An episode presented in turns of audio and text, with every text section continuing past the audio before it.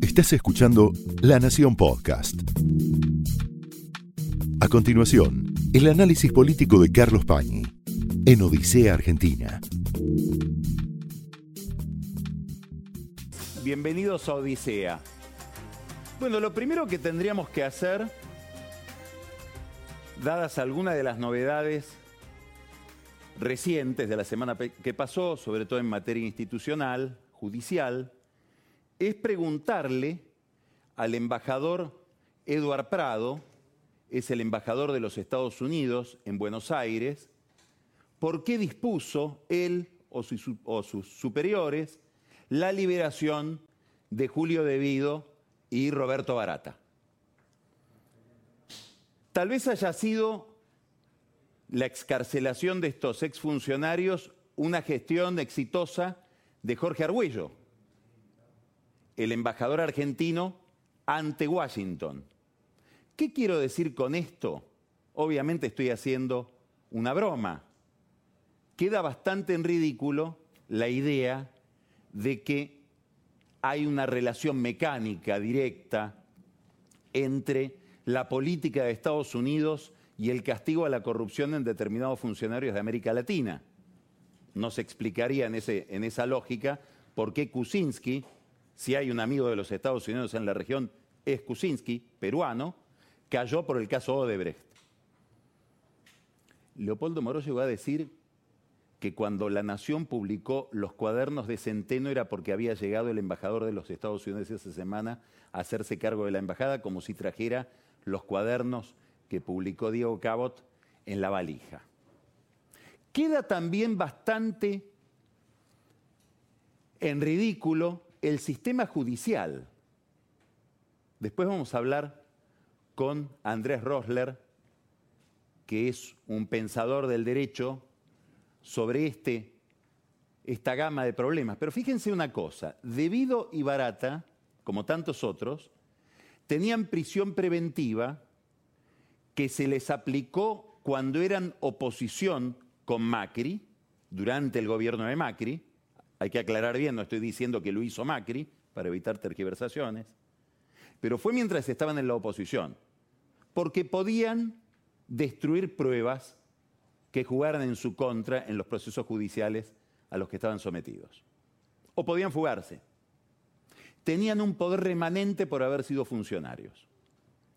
Ahora se los libera cuando su grupo político vuelve al poder. ¿Cuándo tenía más posibilidades de destruir pruebas, por ejemplo, en Río Turbio, Julio Devido? ¿Cuando gobernaba Macri o cuando Río Turbio está bajo el mando de Aníbal Fernández? ¿Por qué es tan importante esto? Porque hay un enorme malentendido. El malentendido era que cuando iban con prisión preventiva se los estaba condenando efectivamente por los delitos que se presume cometieron. Y ahora cuando se los libera, se entiende que se, se los está exculpando de esos delitos. Ni una cosa ni la otra es verdadera, pero en ambos casos se produce un enorme entredicho, una enorme confusión en la opinión pública que le permite, por ejemplo, a Debido decir que como ahora han sido eximidos de la prisión preventiva, todo lo que se sospecha de ellos es falso. Así como se confundió la prisión preventiva con una condena, ahora se eh, confunde o se pretende hacer confundir la excarcelación con una absolución. Muy difícil de hacer creer. ¿Por qué? Bueno, entre otras cosas porque, por ejemplo, Ricardo Jaime, él confesó haber recibido coimas para atenuar la pena en una causa judicial y dijo cuáles eran los empresarios que se le habían pagado, entre otros los siriglianos. ¿Cómo hacer para creer en la inocencia de José López que revoleó 9 millones de dólares detrás de los muros de un convento munido de una ametralladora? es dificilísimo creer en la inocencia de ese hombre. ¿Cómo hacer para exculpar la maquinaria administrativa del kirchnerismo con los cuadernos de Centeno donde hay empresarios que dicen, sí, sí, en esas circunstancias en que cuenta Centeno yo pagué la coima y me la cobró el funcionario fulano de tal? El propio debido, ¿qué pasaría si algún fiscal se mete en la fundación que administraba la esposa de Debido y donde los principales empresarios vinculados al Estado hacían aportes. Cuidado porque si alguien mira esa fundación se va a encontrar cosas del pasado y cosas del presente. Habría que ver bien quién la administraba y quién cobraba los aportes. ¿Qué estoy diciendo? Tenemos una enorme fragilidad como país para procesar un problema tan complejo como el problema de la corrupción. De esto vamos a hablar, en definitiva, con el doctor Rosler. Y tenemos un problema enorme para sacralizar los procedimientos, para manejarnos con apego a reglas. La regla la vamos cambiando según la amistad o la enemistad que tengamos con el que gobierna o con aquel que es sospechoso. Como le dijo una vez el cardenal, el cardenal Sodano, secretario de Estado del Vaticano, al entonces canciller Rodríguez Llavarini, hablando de una habilitación de un hotel que finalmente estuvo al lado de la Anunciatura y el cardenal no la quería aceptar y Rodríguez Llavarini le decía, pero cardenal, no hay ninguna regla que impida hacer ese hotel. Le dijo, escúcheme, canciller, usted sabe que el derecho es un acordeón. Bueno, nosotros tenemos las instituciones jurídicas como una especie de acordeón. En este problema está instalado centralmente el gobierno y centralmente Alberto Fernández, por muchas razones. Pero tal vez la más importante es que hay una contradicción política muy difícil de manejar y a medida que va pasando el tiempo queda más evidente. Es obvio que Alberto Fernández como presidente peronista pretende despegarse pretende tomar distancia, pretende tomar posición frente a lo que fueron años de escandalosa corrupción. Los años de Kirchner, los años de Cristina Kirchner. De los que él en alguna medida, en una parte, fue participante. No digo porque se haya corrompido, pero era parte de esos gobiernos. Muy bien. Cualquier gobernante peronista que tuviera ese, esa mochila histórica en su agrupación querría tomar distancia. ¿Y cómo toma distancia él? Proponiendo una gran agenda de saneamiento institucional que pretende superar la agenda de Macri y lo que hizo Macri en ese campo. ¿Cuál es el problema? Que la corrección que pretende hacer Alberto Fernández sobre el pasado con esta estrategia se choca con un enorme inconveniente. Ese pasado es una parte determinante, inocultable de su presente. ¿Qué quiero decir? El discurso de saneamiento institucional que pretende restaurar la justicia en la Argentina para que si hay corrupción no haya impunidad, lo tiene que pronunciar al lado de Cristina Kirchner, quien está diciendo públicamente que todo aquello que los argentinos sospechamos como existencia de corrupción es una alucinación producida por la Embajada de Estados Unidos, los jueces corruptos y la prensa. ¿Cuál es el problema de Fernández? Es esta contradicción y tal vez alguna ingenuidad. Él sabía perfectamente, cuando llegó al poder, él sabía desde el día en que Cristina lo designó, que un trabajo muy delicado que iba a tener que llevar adelante un trabajo posiblemente impresentable, era el de tener que cerrar las causas de la familia Kirchner.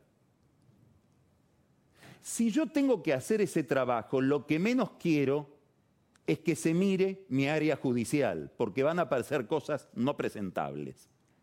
El problema es que él pone foco sobre el área judicial donde empieza a haber tensiones por intereses distintos por parte del presidente y de la vicepresidenta. Tal vez por eso el lunes pasado, Cristina Kirchner entró a Olivos a las 11 de la mañana y se fue a las 3 de la tarde. Cuatro horas de discusión con Alberto Fernández y con Marcela Lozardo para que le den cuenta de cuál era la reforma judicial que estaban pensando, que se anunció el día anterior en el Congreso y de la que ella no sabía demasiado, o por decirlo francamente, no sabía nada. Bueno, hay una discusión dentro del poder por este problema al que el propio presidente le ha puesto toda la luz. Podríamos preguntarnos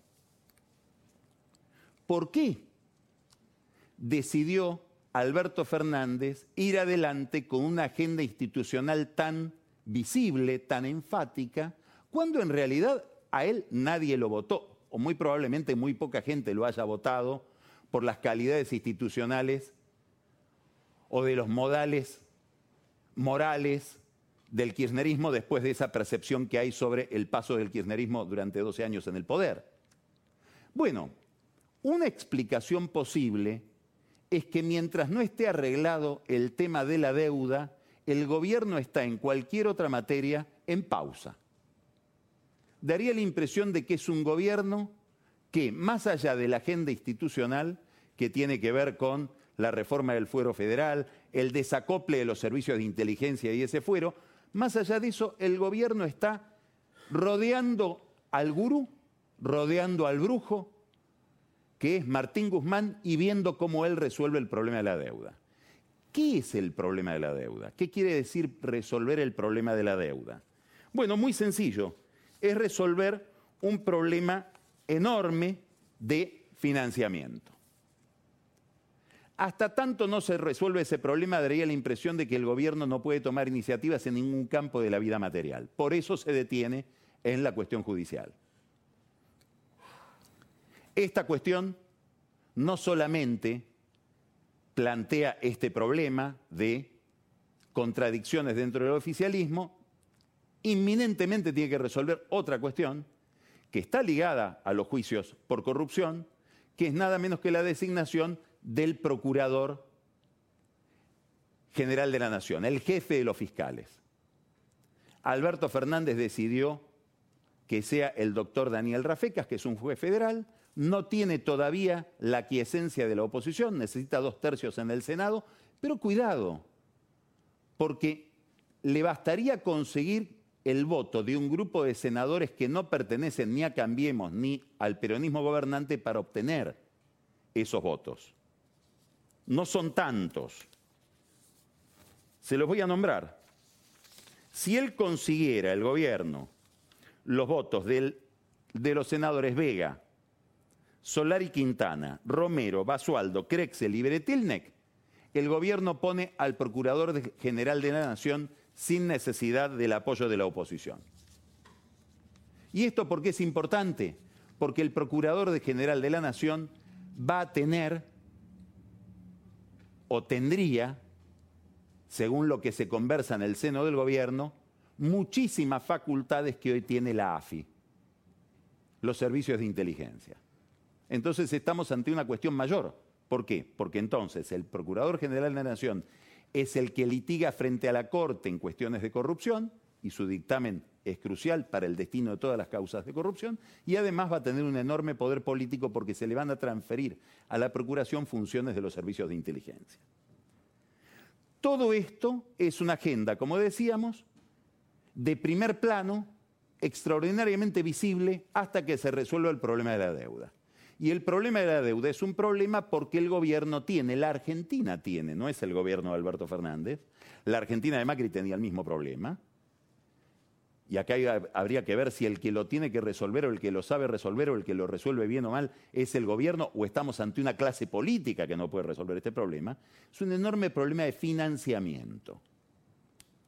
Sin entender este problema de financiamiento, no se entiende cuál es el conflicto con el campo, del que después vamos a hablar con Héctor Huergo. Una señal del problema de financiamiento es que el Banco Central que tiene restricciones para hacerle adelantos de financiamiento al Tesoro, está llegando al tope permitido por la ley. Es decir, una fuente de financiamiento del Tesoro, dado que no hay desembolsos del Fondo Monetario Internacional, dado que no hay financiamiento, por supuesto, del mercado, es el Banco Central. Pero el Banco Central está tocando la frontera, está tocando el límite. Quiere decir que Guzmán se está quedando sin recursos. Esto vuelve mucho más importante la presión impositiva, por eso la sube de retención, y vuelve mucho, mucho más importante la discusión de la deuda. Y vuelve más importante la cuestión energética, de la que también vamos a hablar. ¿Por qué? Y porque si tomamos, sumamos los subsidios a la energía que el gobierno está pagando el año que viene, tendría medio punto más de déficit primario considerando el impuestazo de este año. Es decir, el gobierno aumentó los impuestos más o menos por un punto y medio del producto, pero los subsidios energéticos lo obligan a tener un medio punto más de déficit fiscal. Es decir, consume el impuestazo y todavía no le alcanza para pagar los subsidios energéticos. Quiere decir que estamos ante un problema de financiamiento del Estado de primera magnitud. En este cuadro, en este contexto se inscribe el problema de la deuda pública y la, la negociación de Guzmán. Bueno, Alberto Fernández giró en este tema, como en tantos otros temas, desde decir que él quería una negociación amigable a la uruguaya, a decir ahora que no le puede mostrar los números a los acreedores, a aquellos a los que se les pide que resignen sus contratos y cobren más adelante y menos, porque son jugadores de póker.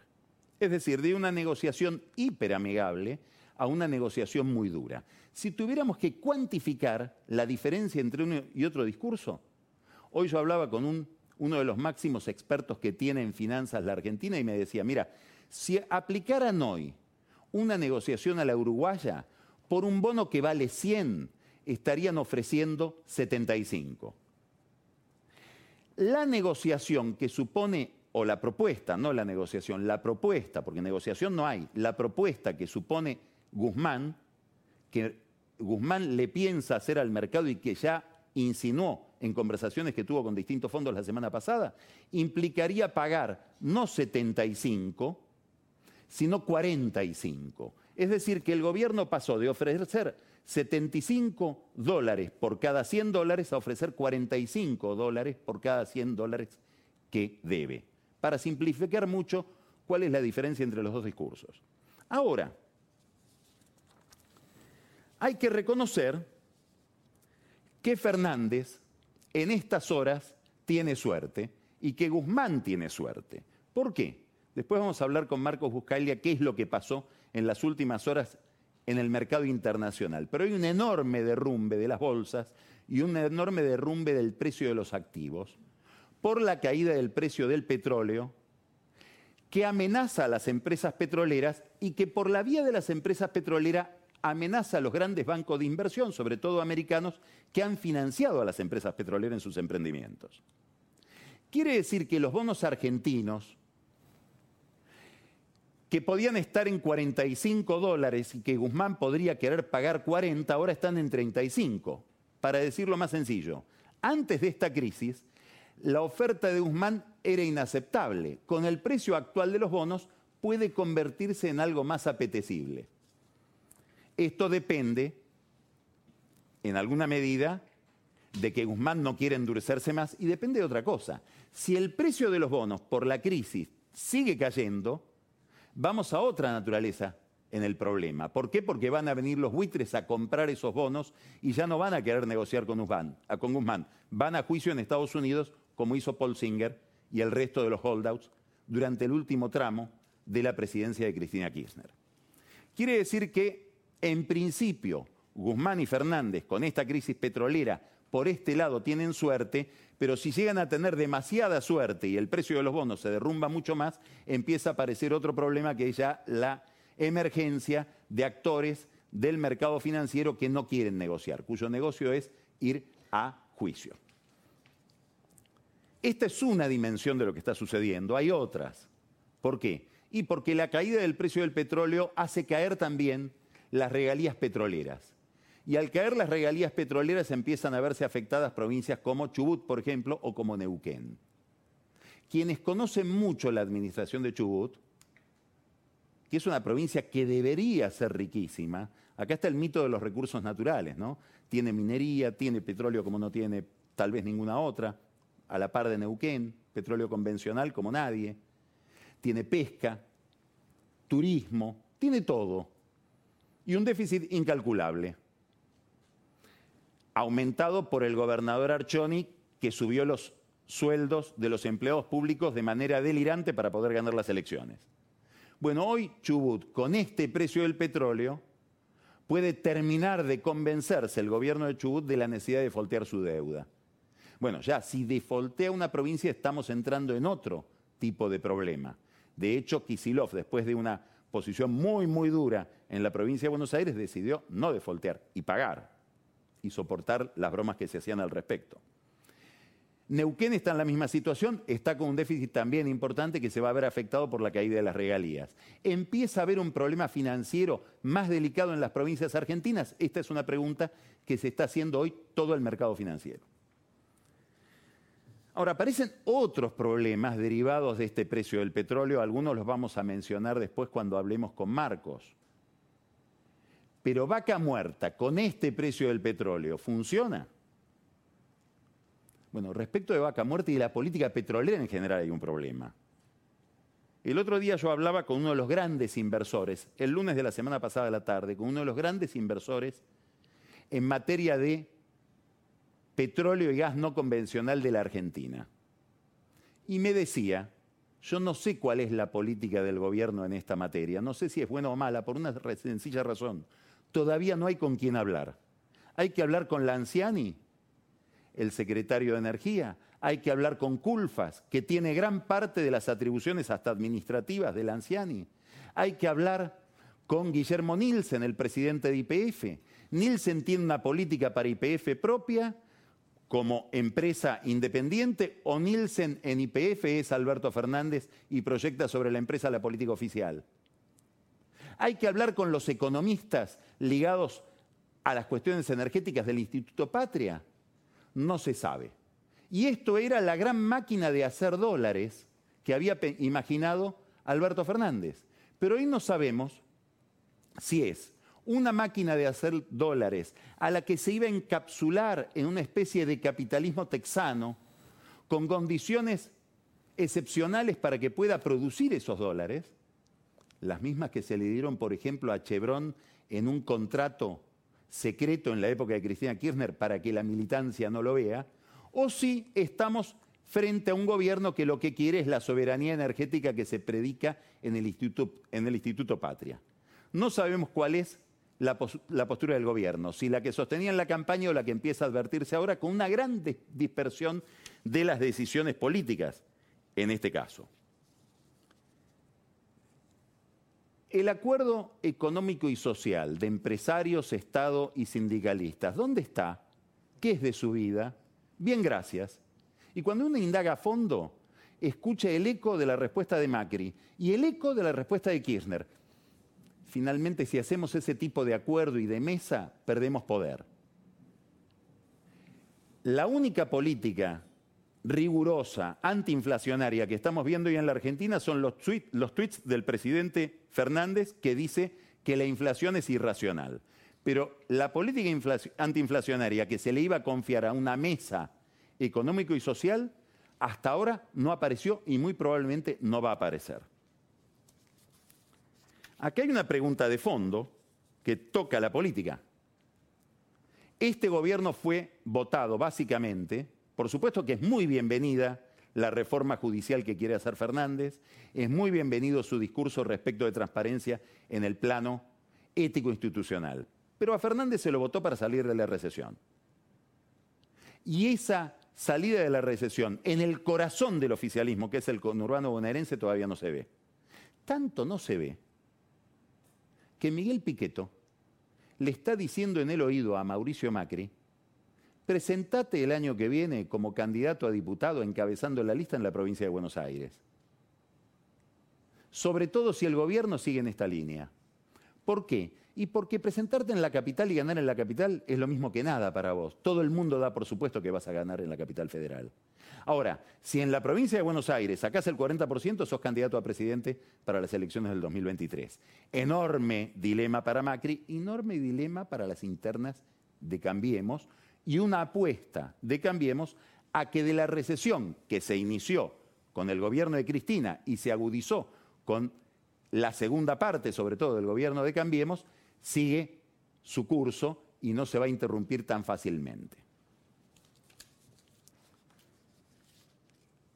Deuda, opción uruguaya, opción de ir a cara de perro. Vaca muerta, capitalismo texano o soberanía energética del Instituto Patria. El campo es el aliado estratégico para conseguir dólares de una economía que necesita dólares o es el último y recurrente contribuyente al que hay que apretar fiscalmente. ¿Es un gobierno que no se decide por una contradicción ideológica interna?